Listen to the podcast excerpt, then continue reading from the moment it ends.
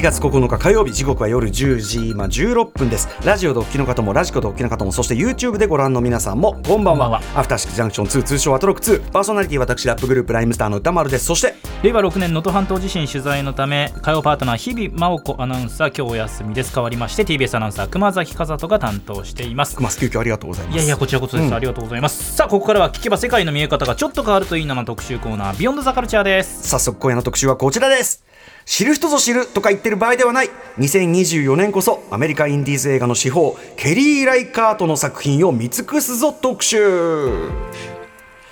はいということでまああの映画ファンであればねもういよいよちょっと知られてきているというのは日本ではようやくあるかもしれません。日本のですよ。日本の映画がようやく知られてきてるかもしれません。ケリー・ライカートさん、えー、でもまああのアメリカインディーズ映画界の司法というぐらいで、えー、ちょっと先ほどあの今日ねゲストの帝さんがお持ちいただいた、はい、あのフランス語のあれだとこれ多分特集上映の時のめちゃめちゃ立派な本がもうすでに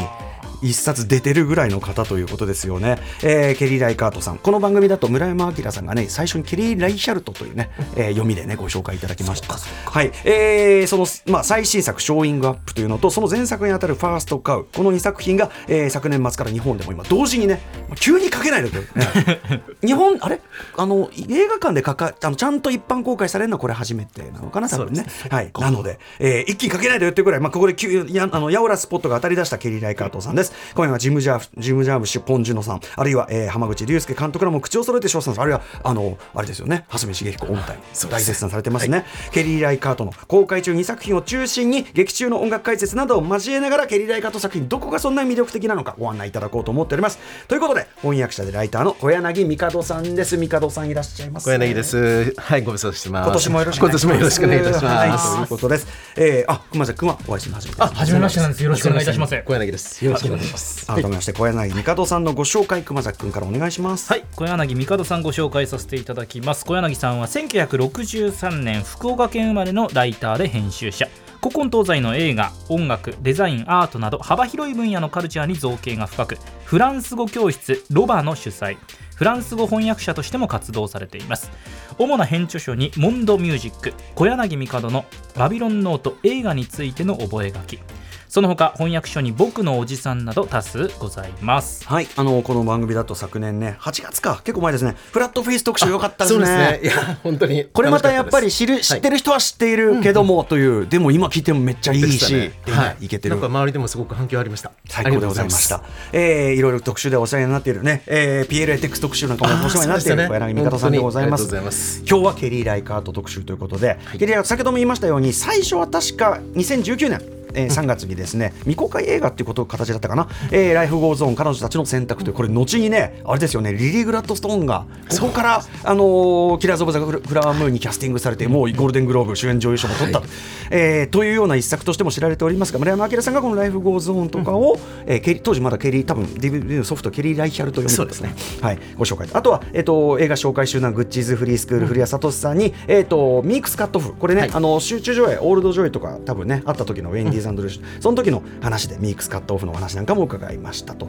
まあそうそうたるメンツが大絶賛。本当に。大感でございます、うんはい、ディディ・グラッドストーンさんおめでとうございます。本当におめでとうございます、うん、ファースト、はい、ファースト買うにもね。やっぱり、はい、あのー、ちょっとある種キラーズ的な立ち位置の楽でもありましたけどね、ね、出ていらっしゃいましたが。改めて小柳さん、はい、えー、ケリー・ライガーと前から注目されていた。そうですね、まあ、あのそんな感じで村山さんとか古谷さんとかあの、まあね、あのご紹介いただいていると思うんですけれども、まあ、私なんかであのよければ今日ちょっといろいろお話しさせて結構古いわけですもんねケリー・ライカーとそうなんですよ、まあ、90年代から映画撮ってるんですけど私もあのでもしたのは2000年代の半ばで、うんうん、あのそれもねあの最初写真集でしたんですよ。それも「オールド・ジョイ」っていうまさに、あの映画のタイトル、はい、あれの前は原作になるそれってもともと写真集なんですよ、写真集が原作2人の男がねまあちょっとオフビートのあたり。でもかなり、ね、俺あんなな悲しい映画ないと思ってますけど、はいはい、うん、なんかそのまあえっ、ー、とジャスティン・カーランドっていうその女性写真家が撮った写真集に興味があって、はい、そしたらそこにそのジョン・レイモンドっていうその脚本を書いてる人のテキストが入ってたんですよ。うんうん、それでまあなんとなくそれも読んだりとかしてたんですね。うんうん、それでえこれが映画になるの？みたいな感じで2000年代の後半くらいに出てきて、はい、でその時に何て読むのかもよく分かんなくて、みたいな感じだったんです。はいはい、ででもなんかトット・ヘインズのなんか弟子？みたいななんかか感じで、すごく興味があって、っていうような感じでした流れとしては。で作品をどんどん見ていくにつれ、はい、これはすごいなともうどんどんどんどん中はまっていったって感じですね。はい、はいえー、ということであ帝さんはねあのバビロンノートというあの出されてる小冊子でもそうですね、もうあれでも2回ぐらいなんかそのライカートはまあ取り上げてるって感じですかね。うんうんうん、あ確かに当初はライヒャルトにしてましたね。はい、でもまあそのな読みっていうのはねいろいろありますよね。ということでケリー・ライカートさん、えっ、ー、とまあここから作品の魅力みたいなのまた後ほど具体的に伺っていきますが、今出たじゃあちょっとオールドジョイに関してちょっと音楽ともかなりコミットメントしてるというか。そうですね。今日はなんかせっかくなので、まあラジオっていうこともありますから、まあそのライカートとその音楽っていう側面なんかもちょっと、うん、あのはいご紹介したいというふうに思ってるんですけど、うん、そもそもそのオールドジョイの音楽をなんか既成の映画音楽家じゃなくて、そのロック畑から、うん、そのやってもらうっていうのがおっていうふうに思ったところで、はい、えー、それがなんと Yo La Tengoまあ、あの多分リスナーの方もご存知かなというふうに思いますけど、はい、アメリカの、まあ、ポストロック系のバンドというか、うん、でそのヨラテンゴが、まあ、やったその曲はもうそのその曲自体もやっぱりよくって、うんうん、でまたその映画の中にもあの2人の男が出てきますよね、ええ、であの一人はウィル・オールダムっていうやっぱりミュージシャンなんですよね、うんうんうん、えだからなんかすごくなんか音楽にこうつながりゆかりが深い監督なのかなっていうふうに思ったポイントでもありました、うんうんうん、なるほどなるほどではちょっとオールドジョイ、これ2006年の作品でございますそうですね。これじゃあちょっとじゃあリービングホームっていうその中から聞いていただきたいと思います。はい、ヨラ天狗でリービングホーム、こちらオールドジョイという2006年、2人のまあえー、まあかつての親友同士が、昔みたいに、はい、昔みたいにちょっとキャンプとかしてさみたいな 行くんだけど、はい、もうすっかり変わり果てたお互い自身を確認する旅になってしまうというかね。本当にその通りで。なんかやっぱり30代後半ぐらいからやっぱりまあ皆さんもそうだと思いますけどいろいろ人生分かれていくっていうところがあるじゃないですか。はい、で一方はやっぱりもう守りというか、そう提示をこうちょっと求めてる、ね、そりゃそうですよ。だってさ、ね、奥さんいてもうすぐ子供生まれて、うん、あんたキャンプって何？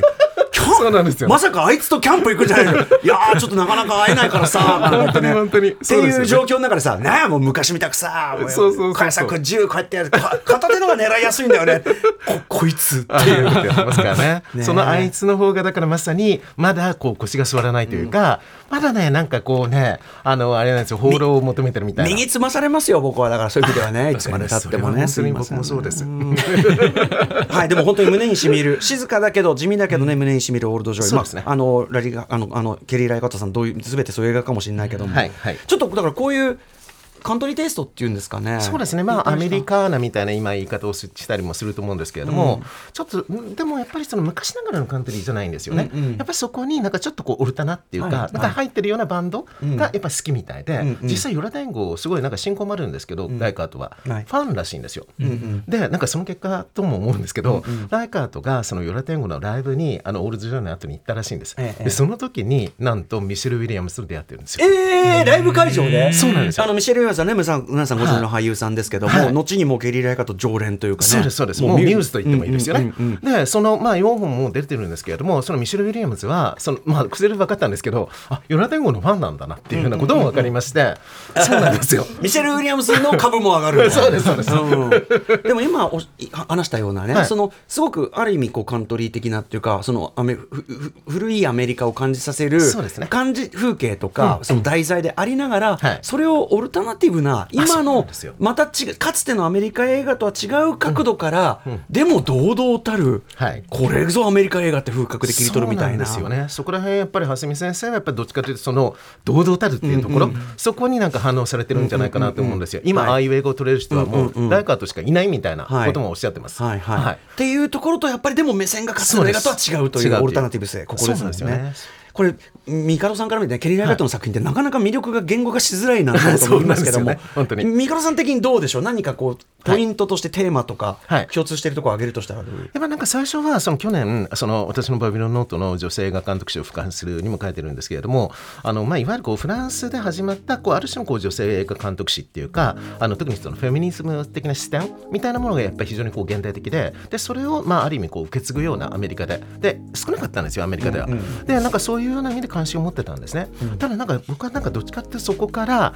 あの今日のまあ映画っていうお話しする映画っていうのはあの全部がまあオレゴン州。州、であのライカート自身もともとフロリダ出身だからあの全然オレゴンとゆかりはないんですよ。あそうなんだ。オレゴン出身じゃないんだ、うん、そうですよ。ところがそのニューヨークでトッド・ヘインスと出会って、うん。はいはい、でトッド・ヘインスがポートランドなんですね、うんうんうん、それでそのポートランドに移ってでそこでいろんな人たちとこう知り合う中でポートランドに、まあ、ある意味住むことにし、うんうん、でそこでいろんな人たちと交わりながら映画を作ってきたっていうところがあるんですよ。なんかそのなんかある種の DIY というか、感じがまたなんかたまらなくいいなっていうふうな感じで思ったんですよ、ね、なるほどなるほど、はい、ちょっと後ほどねそのポートランド、オレゴン州そのものはすごいそのだから田舎なんだけど、はい、その中のザ文化都市、オレゴンオレゴンといえば オレゴンといえば熊崎君世界陸上にですねもうかれこれ2年前にオレゴン州ユージーンというところに行きまして。あユージーンはい。はい。あそうだったんですか？ユージーン問題はユージーンだからあのポートランドは全然足踏み入れなかったオレゴン州の見どころとかやってもポートランドしか出てこないのよ っつって。なんかやっぱ観光地とか見てもやっぱりオレゴン州といえばポートランドポートランドになっちゃってユージーンってと特にねなんか。そうなんだろうと思いますそうなんですちょっとその行けなかったポートランドのね空気はね空気の。オレゴン州としての空気は知ってるんで私。話をちょっと。もうなんかやっぱ自然がこう残るやっぱりそういう州っていうふうな感じですから、そうなんかねちょっとね違うんですよでも面白いですよね。その中にあのものすごい文化的にそうなんですよ。ね盛んなところがあるじゃあ改めてですねちょっとえ今回はまあ現在公開中の2作からお話を伺っていきます。えまずはオレゴン州のまあ言っちゃえば過去も描いた。まあ現在の場面も出てくるっちゃ ちょっと出るけど過去を描いているまあ一種西部劇ですよね。そうなんですはい。えファーストカウからお話伺っていきたいと思います。えー、じゃあどんな作品なのかファーストカウ、えーと、熊崎さんからちょっとご紹介お願いします。はいファーストカウです。物語の舞台は1820年代西部開拓時代のオレゴンですアメリカンドリームを求めて未開の地にやってきた料理人のクッキーと中国人移民のキングルー。共に成功を夢見る2人は自然と意気投合しやがてある大胆な計画を思いつきます。それはこの地に初めてやってきた富の象徴であるたった一頭の牛からミルクを盗みドーナツで一攫千金を狙うという甘い甘いビジネス。果たして彼らの計画は？ねえという話なんですけども、はい、えー、改めてファーストカウ、はい2019年の作品ですけど。そうなんですよね。だからちょっと前だったので、うんうん、まだ日本で公開されないのみたいな感じでもう皆さんすごく手ぐつね引いて待ってらっしゃったと思い、うんはい、ようやくの公開で、はい、それでもすごいヒットしてるんですが、うんうん、はい歌丸さん私も新宿武蔵野館見てまいりました。本当ですか？っていうのはね、はい、あのねごめんなさい。ケリー・アガト作品もちろん配信で見ることも全然いいんだけど、はい。やっぱね、映画館で見るべきタイプの映画っていろんなタイプの映画あると思う。けど、ケリー・ライカートはこのあの画面はねスタンダードサイズであれなんだけど、それこそ本当にその雄大なオレゴンの自然感とか、その例えば船がこっち左から右に行くだけの ゆったりしたその画面のその流れとか、映画全体のそのリズムに身を委ねてなんぼなので、映画館に行かないとなんですよ。配信とかで小さい画面とかだとちょっと味わいきれないでそれが分かってる皆さんがいるのか、本当に老若男女ねあの織り交ぜて結構平日本当ですか？お客さんいらっしゃいましたね。そうだったんですね。はい、嬉しいです。改めて小柳さんから見てファーストト買う、はい、これどどういう作品とファースト買うなんかそのやっぱり映画見るまではなるべくこうあの頭に入れないようにしようと情報入れないようにしようというふうに思ってたんですよ、うん、でもファースト買うみたいな。やっぱりなんか西部劇で、そうそうなんですよ、うん、まあ買うってまあカウボーイとかね、うん、それから牛をこう追っていくっていうかあの、はい、集団で移動させていくとか、はい、あの移牧というかそういうようなことってまあ出てくやするんですけど、ええ、けどこの映画見て笑っちゃったのはあ本当にファーストカウの映画だったんだ、みたいな。牛一匹。そうなんですよっていうのは牛がまだ一匹しかいないような未開のまだこれから栄える土地の話なのよ。最初の一匹なのだからめっちゃ金持ちが一匹持ってるだけなの。本当の 物理的に最初のやっぱりそのまあそもそもアメリカっていうのはその牛がもともといたわけじゃないので、あのあれあの牛もねフランスから連れてこられてる牛なんですよね。そう。だからなんかちょっとそこにこうまあいろんなその意味が入ってきたりとかなんかそういうようなものを象徴してるようなものがあるんですよ、ね、そう考えるとそうですよね。牛いなかったんだって考えるとね。そうなんですよ。なんかでもなんかまあちょっとこんな言い方したなんですけどあの牛一頭がで運ばれてくる、はい、なんかちょっと間抜けな感じもなんかしなくしかもその主人公たちがまあそれぞれね、まあ、ある意味流れ物的にというかね。そうですそうです、えー、ジョン・マガロさん演じるクッキーという、まあ、料理人で、はいはい、っていう。あれフランス製っていうことは何系なの分かんないけどそのまあやっぱりその流れ物たちの一団で、うん、でも、荒くれ者の中にでだから料理人としてすげえ個室が出て てめえはね俺たちの腹満たすのがね仕事なんだからてめえキノコちゃんと取ってこいよこの野郎とか言われてて。みたいな。もう一人は、はい、なぜかあの裸で逃げている中国系の やっぱ移民のねキングルーさんオリオン・リーさんこの二人がふとしたことから出会って。そうですそうです。でふとした思いつきから、はい、牛の乳あれその夜とかいるわけだからさ牛の乳こっそり絞って、ミルク使えばめっちゃうまいクックッキーお菓子できるからって。えそれ売ればいいんじゃね？みたいな。バレないでしょ？みたいな。で夜中に行ってそーと言ってこうやってシャーって。そうなんですよね。でこれこれが作る僕ねあんまり甘いもの好きじゃないんだけど、はいはい、この映画見ててクッキーだなんとかだ、蜂蜜塗ったなんとかだ めちゃくちゃ食べたくなるですよねわかりますそれも。ドーナツとか。すごくわかります。はい。そうなんですよね。この映画やっぱりなんか面白いのはなんかその西部劇だとやっぱりこれまでは基本的にちょっとマッチョなこう男性がねこう出てくるっていうイメージですよね。でもここに出てくるその2人っていうのは弱っちくってそうもうまあある意味文化系男子みたいな感じなんですよね。そのクッキーに至ってはそのお菓子作るだけじゃないんですよ。いつもなんか花摘んでんですよそうね。あの最初にこの2人がねそう。最初にその中国系の人が あのいつの間にかすごい立派な身なりで現れて。ででもまあ変な小屋に住んでるね、まあ、俺のうち来るなんつって。ガチャってやったら何やんのかと思ったらやおらちょっと花摘んできて花でおいい感じだね。いいっすよね。そうなんですよ。もうだからまあある意味これまでのその西部劇と真逆みたいな作り方なんですよね、確かに確かに。でもこれをなんか女性監督が作ったからそうなのかっていうふうなことでもまたなくて、うんうん、もうやっぱり例えばその2人があの一方はその白人かもしれないけど、うん。うん、一方はその中国人移民っていうふうな感じで、うん。うん、その後のあのショーイングアップって話もしますけど、はい、そしてミシェル・ウィリアムスとホンチャオさんっていう2人の女性が出てくるんですけど、うん。うん、ホンチャオさんっていうのはもともとタイ系の,、あのやっぱアジア系の移民で、うんうん、そう。だからなんかこういう組み合わせマイノリティに対する目配せみたいなものも入ってきてるところがまた違うなというふうに思うんですよね。そしてそれこそがアメリカという国の成り立ちなんですからね。そうなんですよね。ということですよね。本当にそうなんですよ。うん。そしてまたこの二人が、うん、この二人のなんてこれねちょっとねネタバレしないように気をつけながらだけど、あの映画最初から見ていくと、はい、なんか最初えここから始まるんだってところから始まるんだけど、はい、ある意味この二人が、はい、いずれどうなるかはなんとなく知ってるのね。うん、なんとなくです。そうですね。で見ていくうちに、ああそこに来たっていう感じが。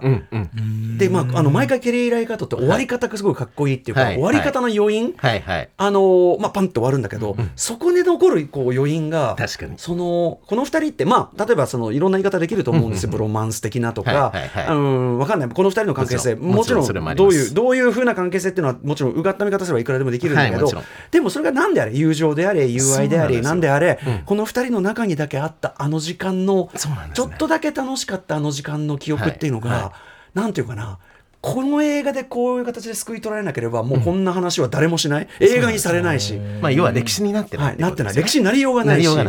ていうか話ね、話ですらないっていうか、話なんだけど、はい、そのあそこでポンと終わることであ彼らのその物語が、はいはい、つまりつまりあそこで、みつまり見つけてもらってよかったねっていうか、二人がこうやって仲良かったことを未来の人が見つけてくれたよってこう、はいはい、なんかすごいこうそういう作り方になってるんですよ、ね、すごいジーンとしちゃって。はいはいわかります。みたいな。すみませんね。ちょっといろいろちょっとねあの見てない人だったらわかんないタイプのあれ なんで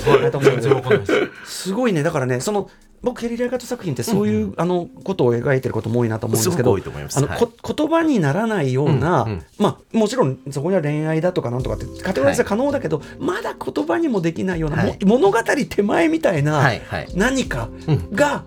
救い取られるっていうか、そうなんですよねその感じかなってそれがすごく忘れられないものになるわかります。もうなんかストーリー全体もそうだというふうに思います。まあもう、まあ、ある意味歴史に埋もれたあの人間たちのもう本当にささやかななんか物語なんですよね、はいうん、なんですけど、まあ、その例えばミックスカットオフでもそうでしたあれはまあ歴史上の事件なんですね、うんうん、でもなんかその中でも描き方っていうのがなんかその家事とかなんか日常的なことをなんか丹念に描いていくんですよ、はい、でえそれ必要みたいな感じで思うんですけど、うん、そこでやっぱりライカートの映画の魅力っていうか、でそれはあのさっきちらっと言いましたけどあの最近あのシャンタル・アケルマンっていうその女性映画監督の,、あのジャヌ・ディエルマンっていう作品がものすごく若い人にも高評価だったんですけれども、それもやたらこう歌詞を丹念にこう描いていく映画だったんですよね。でなんかそういうようなところがこれまで男性監督が作る映画にはなかったこと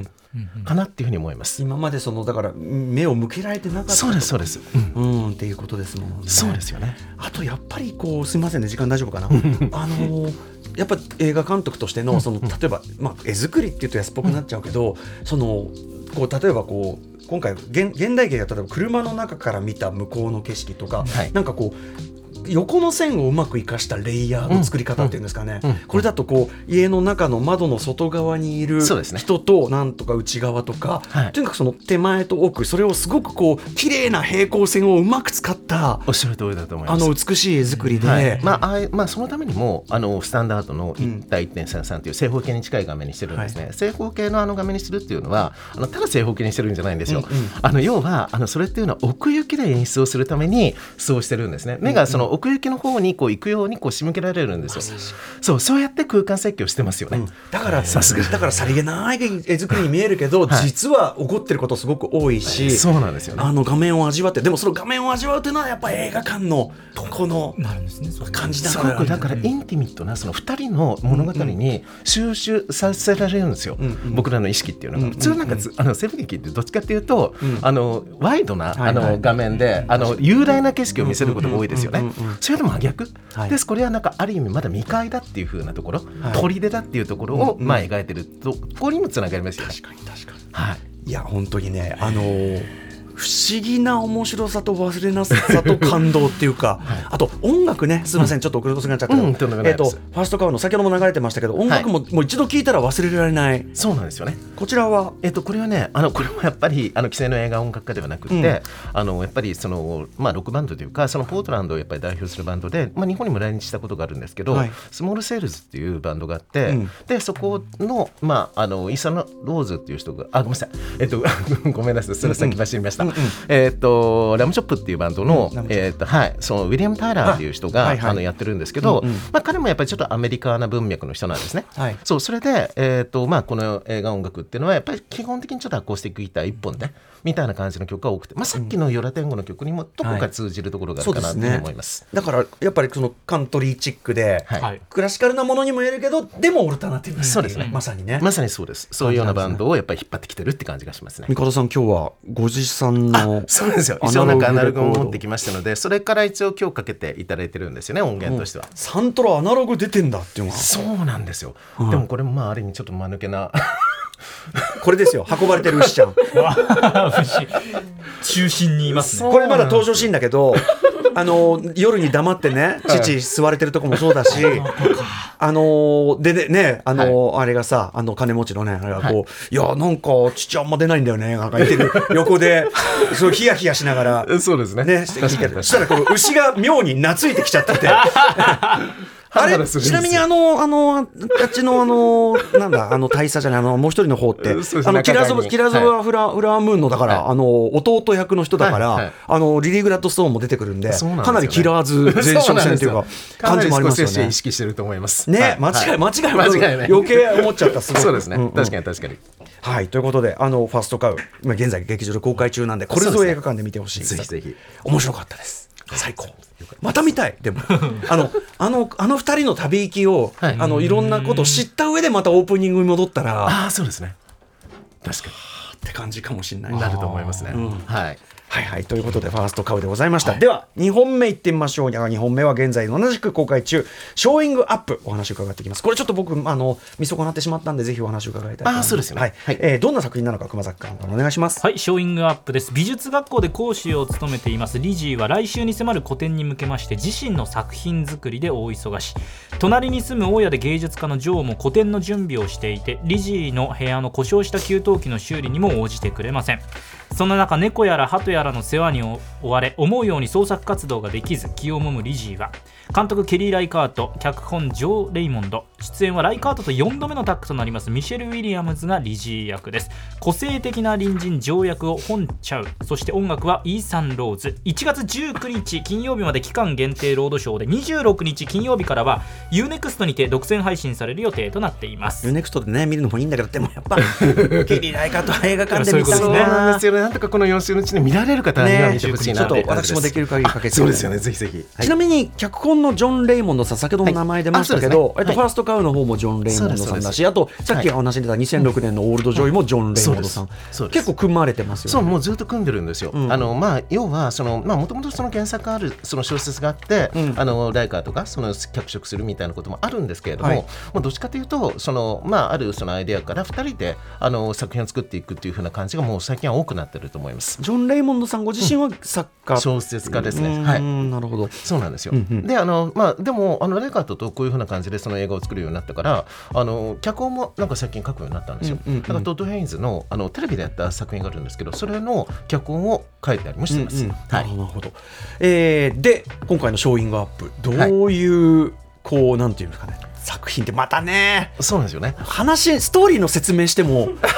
半分もね分かったことにならない。まあまあまあまあ、まあ、そうなんですよね。あのまあ言ってしまうとその今度は今の話ではい、でポートランドにあるその美術大学、まあ、美術大学って言ってもちょっと社会人大学みたいなところなんですよ。でみんなどっちかっていうとこうあのえーと、セラミックとか、うん、なんかそういう陶器を作ったりとかなんかそういうようなあの、生活雑貨みたいなもの、うん、生活雑貨に近いアート作品を作ったりとかしてるような、うん、ではないんですね。うんうん、そう。であのそんな中であのライカートはあのずっと芸術あのアーティスト活動をしてるんです。で、えーと、その、まあ、友達と言ってもいいんですけれども本茶さんがあのやっている。やっぱ、あの人もやっぱりアーティストなんですね。でその本茶さんが、まあ、家を今買ってそれでそのそこにあの、まあ、彼女が親として住ませてもらってるっていう設定なんですよ。それでまあ2人ともある意味こう切磋琢磨するような関係なんですけれどもあのでもなんかその大家さんのその本茶屋さんがあんまりしっかりしてなくてお湯がなんか出なくなったりとかそういうのもほったらかしにしちゃったりとか、うん、そういうところでもどんどんどんどんミシェル・ウィリアムズがこうイライラしていくっていうか ストレスを感じていくんですよね。うんうん、でそういうだからまあアーティスト活動と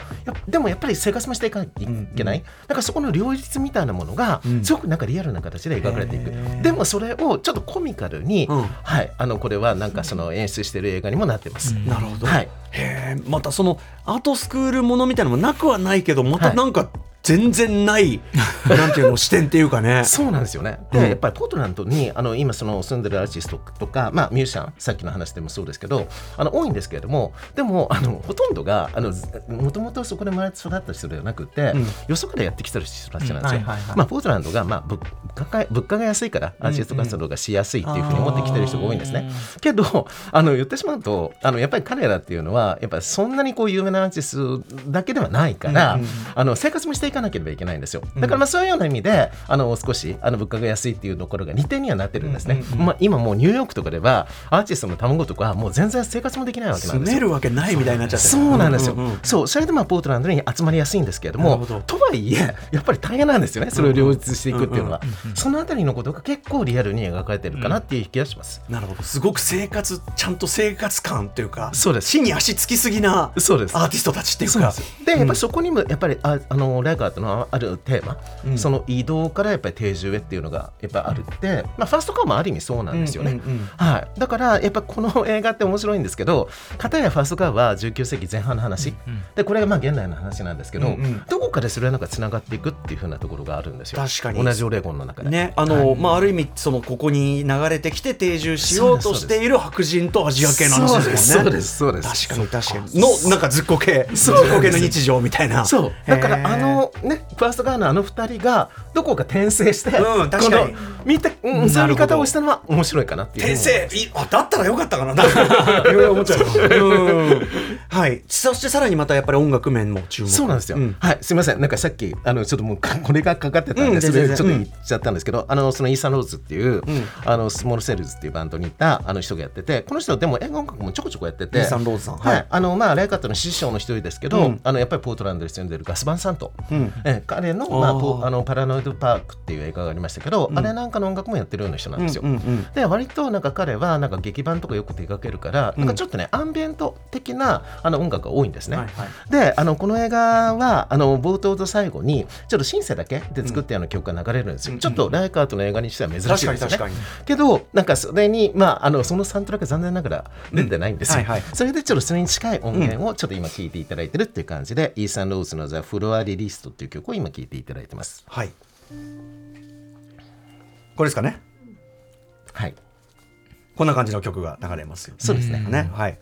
えー、ポートランド。でもまあそのなんかポートランドの空気感っていうか、はい、田舎なんだけど行けてるけど、はい、でもあのちょっとなんかこう地になんていうかないなたい感じもあるあそうですね、はい、その感じっていうことなんですかね、はい、そうだと思います、あの例えばえっとファーストカウンにあのフィドルっていうかあの、バイオリンみたいな、で弾いてるなんか人がたまに出てきましたよね、あれってあの日本でもすごく人気のあるスティーブン・マルクマスっていうペイブメントの人なんですよ。ペイブメントのメンバーそうなんですよ。でマルクマスもあの今わざわざポートランドに移ってきたんですね。だからこういうような感じですごい有名なアーティストがポートランドに移ってきてるっていう例も多いんです、はい。まあ、それは多分そういうなんかある種のこうコミュニティというか、アーティスト同士のあのミュージシャンシップとかなんかそういうようなところに惹かれてくる人が多いのかなっていうふうに思います。そしてクリエイティブな街です、ね、でその DIY 精神が生む、はい、今の時代のはい、あのでもなんていうかなちゃんちゃんともちろん勉強もした上での今の時代の新たなクリエイティブっていうのも例えば A24 がやっぱりサポートしてこうやって曲出してたりとかって、ね、めちゃくちゃっぽいっていうかやっぱそうなんですよ。今って感じしますよね。いやもう全くそうだと思います、ね、はい。もうポートランドはやっぱりこう西のブルックリンみたいな感じでも言われるぐらい、もう本当にそういう街なんですよね、うんはい、じゃあちょっとあのさらに音楽アーティストこっちのショーイングアップにはまた、はい、ちょっとなんか僕寄りなと言いましょうか歌丸さんよ。りこれもだから本当に歌丸さんに、うん、あのぜひチェックしていただきたいなというふうに思うんですけども、そう映画の中でねあの時々フルートのなんか響きがここ聞こえてくるんですよ。えー、で、えー、っとそれそのそれはまあ映画の中で、はい。あのまあ要はそのえー、っとミシェル・ウィリアムズが演じているそのアーティストっていうのがあの人形を作るんですけれども、うん、それをまさにあの陶器でっていうかセラミックでこう作るんですよね、だからそれは当然あのこう釜に入れたりとか出したりとかする、うんうん、そういうような職人が必要なんですけど、うんうん、それを演じているのがまあ黒人のスタッフなんですよ。うんうんでそれがまあなんと、うん、アンドレス・リーサーゾントなんですよ。アウトキャストの？はいアウトキャストの。あそう。そうなんですよ。彼結構、うん、その今役者、うん、としてなんかいろいろやってるんですけれども、はい、まさかライカートの作品確かにね。思いもしなかもっと派手めのコメディだのなんだろう出がちだけど。そうですそうです、ワイルドスピードとかに出るもんだ。から、そうなんですよ、だからなんかチャンスラッパーとかやっぱりなんかそういうちょっとコメディ系のやつに出たりとかするんですけどさすがっていうかね。そうなんケリー・ライカート作品に？そうなんですよ。でももともとあの二人の中でやっぱちょっとこっち寄りでしたよね。まあ確かに。まあまあちょっと変わった人だし、まああとほらあのウータンメンバーが事務所の人が出るみたいなね、そういうのありますからね。ありますあります。確かに確かに。ちょっとじゃあアンドレの曲も聞いてみます？そうなんですよ。これちょっと映画の中の曲なん。ですけど、うん、あ流れあじゃないな、まあ、アンドレこういう人たちですよあのアウトキャストの中ね。めちゃくちゃのねヒップホップの歴史の中でも一気にその、はい、なんていうかすごく音楽的な方向にぐっとこうなんか大きく変えたアウトキャスト、一番売れたアルバムの一つでもあると思います、ね、そうですよね。ちょっとすぐ出ないみたいな。まあいいか。あ、はい、そうですか。あの、はい。そそそれもね、なんかフルートっていうあの最近そこフルート演奏に凝ってるんですよ。あのそのアンドレがね。アンドレが。なんか聞いたことある気がする。そうですで昨年末にあのソラを出したんですけど、それもほぼなんかそういう感じで。フルートアルバム。フルートアルバムそうだから今あのかけていただいてる曲はまさにそうなんですけれどもそうそのフルートもねなんかいろんなフルートを使うんですけれども、うん、あの多分これとか映画の中で使われてるのは、うん、なんとマヤゾマヤミ文明ってあったじゃないですか、ええ、マヤであの生まれた木で作った縦笛のフルートなんですよ。へえ。じゃあ古代フルート 古代フルート。だからちょっとこう尺八とかにこう近いような音色があるかなっていうふうに思うんですけど。さすがアンドレ。さすがですよね。ね天才って感じしますけどね。はい。そうですそうです。うん。さてさて、うん、あのー、まあ他にもねあの帝さんめちゃくちゃあれですよね、はい、あの小ネタこの2作品の 小ネタを。たくさん、はい、いっぱい仕込んできていただいてるってことです、まあ、はいまあ言ってもいいんですけどあの全然 あの何でも大丈夫です。はい。まあでもとにかくあのー、2作品共通してるのはもちろんそのオレゴンが舞台でそうですね、えー、先ほど言ってまあある意味コンビの話であり、うんうん、そうですそう。ですそしてやっぱりそのオルタナティブな視点その今まで顧みながらマイノリティだったりとか、弱者だったりとか、ちょっと道外れた人とか、その人たちの、そしかも今までだったら物語化されなかったようなそうなんですよ。そうなんですね。ね、まあ、ちょっとしたこれご近所トラブル映画にも見えなくもないんですよ、そこら辺がまたもいいんですよね、でもそのすごくミクロなところに隠れている、はい。はい、でもマクロに通じるそういうことです何かってことですよね。そうですそうです。そうなんですよ。それがまあある意味あのさっき言ったまあ移動からその定住っていうふうなことがまあ多分あのそのテーマとして一つアメリカ論的なことでもありますそうですそうです。結局だからその僕はなんか彼女はやっぱり何やかんやで何を描いてるかというとやっぱりアメリカの歴史っていうものをやっぱ自分なりに捉え直すっていうふうな作業をしてるんだろうと思うんですよね。ええ。なんかまあある意味それがすごく現れていた映画の一つがあのライフ・ゴーズ・オン。あれはモンタナ州の話だったんですけど、そうなんですよね。女性史をその中で撮る描くっていうか。だからすごく小さな話なんだけど大きなものを向こうに見据えているというか。そうですそうです。っていうことなんですそれも非常にこう小さな、まあ、ある意味コミュニティの中でこういろんなそのつながりから作品を作りながら最終的には普遍につながっていくっていうところが非常に面白い、ね、なんかローカルからグローカルみたいな,、なんかそういうような今の気分なんかにも、多分当てはまるからなんかみんな気になるんじゃないかなっていうふうに思ってます。はいあとなんか本当にさっき言った終わり方かっこいいじゃないけど、はい、見終わった後に残るいくつかの余白みたいなものがもたらす余韻がすごいうまいっていうか、うん、確かに。なんかその余白があることでよりこうビーンってこうなるようになってるっていうかね。だからすごく優れた作品だと思いますしやっぱり本当に映画館でこうぐっと没入してみる、はい、おすすめかと、まあ配信ももちろんいいですよ。ぜひね。ご覧くださいそうですね。配信だけで UNEXT さすがって見られますからね。UNEXT はさすがですそれは、ということで、えー、改めて今回、まあ、メインで扱った2作品の公開情報熊崎さんからおさらいお願いします。はいまず一つ目ファーストカウは現在ヒューマントラストシネマ渋谷ほか全国の映画館にて公開されています。そしてもう一つショーイングアップはヒューマントラストシネマ渋谷などの全国の映画館でこちら19日金曜日まで期間限定ロードショーです。そしてその後26日の金曜日からは UNEXT にて独占配信される予定となっています。それはもう UNEXT さすがですよ。これはさすがって感じなんだけど三鴨さんえっ、ー、と、はい、まあ同じく、えー、24作品としてちょっと他にも注目作というのは、はい、そうですね。あの今回11本あの、上映されてるんですけれども、うん、えっと、その中で、まあ、僕が勝手にですがイギリスのケリー・ライカートっていうふうに呼んでいる、うんうん、ジョアンナ・ホッグっていう女性監督がいるんですよ。はい、でこの人もライカートと、まあ、世代も近いですし、うんうん、でまあ、佳作でまだ6本ぐらいしか映画を撮ってないんですね。うんうん、でもあのこの人もすごく面白い映画を撮る人なのであのぜひまあ見ていただきたい。これも初上映なんです。ジョアンナ・ホッグのエターナル・ドーターという、あのティルダ・スウィントンが出ていて、うんうん、なんとその娘と母親2役をやってる映画なんです。はい。ミステリアスなゴシックドラマ。あそうなんです、うん、なので、まあ、あスコセッシが制作組織だから、うん、やっぱりさっきのトットヘンジじゃないですけども、はいはい、あのそうそうたるメンツがもうね才能を後押ししてるってところもあるんですね、それからねあとああいうのもあるんですよ。あのノア・バンバックの「あのえー、とイカとクジラ」って映画ありましたよね、うんうんはい、あの息子役を演じてたオーエン・クラインっていうのが今、映画監督になっていて、はい、そう彼のあの映画なんかも今回入ってます。へえ、はいなるほど。ちょっと今回あのあれですね。A24 皆さんねもちろんあの、はい、今最もジャケがあのなんていうのレーベル買いたい A24 の知らせる映画たち。このシリーズ全体ちょっとやっぱ注目という感じそうですね、ありがとうございます。ということで、えーと、お時間近づいてまいりました。三門さんからぜひお知らせ事など。あそうですね。あの、今日ちょっとお話ししたそのケリー・ライカーとのあのまあ私あの映画の講座そのまあバブルノートの元になってるあれをえっ、ー、と一度やったんですけどあのちょっとこういうふうな感じなので、うん、アンコール開催しようというふうに思っててえっ、ー、と1月の20日21日だったかな。えっ、ー、とその時にあのリモート開催しますので。ケリー・ライカーとのそうです。講義はい、うん、なのでもしよかったらあの私のやってる教室のローバー ROVA、えー、それで検索していただけたらあの多分見ていただけると思いますのでもしご興味ありましたら、はい、さらに突っ込んだケリー・ライカーと講義はい、よかったら。はい、はい、ということで今回、あのー、改めてケリー・ライカートがっつりやれてよかったですしあの音楽面の情報のアプローチもうこれは帝さんしかお願いできないんで、うん、まあ、やっぱりね、うん、やっぱラジオでこういうふうな形でご紹介させていただけるので、うん、やっぱり音楽っていうところにつなげたいなというふうに思ってやらせていただきました。本当にさすがです。ありがとうございました。ありがとうございます、えー、本日お送りしたのは2024年こそぜひ皆さん覚えて帰ってね。ケリー・ライカートケリー・ライカート作品を見尽くすぞ。特集でした。小柳帝さんでした。小柳さんありがとうございました。ありがとうございましたそして皆さん、明日のこの時間なんですが、えー、本来あの音楽ジャーナリスト高橋義明さんによる月間ミュージックコメンタリーを予定していたんですが、ちょっと諸事情により、えっ、ー、と、ミュージックコメンタリー、吉明さん特集は来週に、翌週に延期になりました。はい、変わりまして明日は、アメリカ版流行語大賞ワードオブザイヤー2023を知れば今年の世界が読める。これもね、聞いとかないとね、いろいろわかんないこといっぱいあるんだ。スタンダップコメディアン、昨夜穴川的、昨夜穴川さん登場していただいて、アメリカ重大ニュース解説書をお送りします。After Six Junction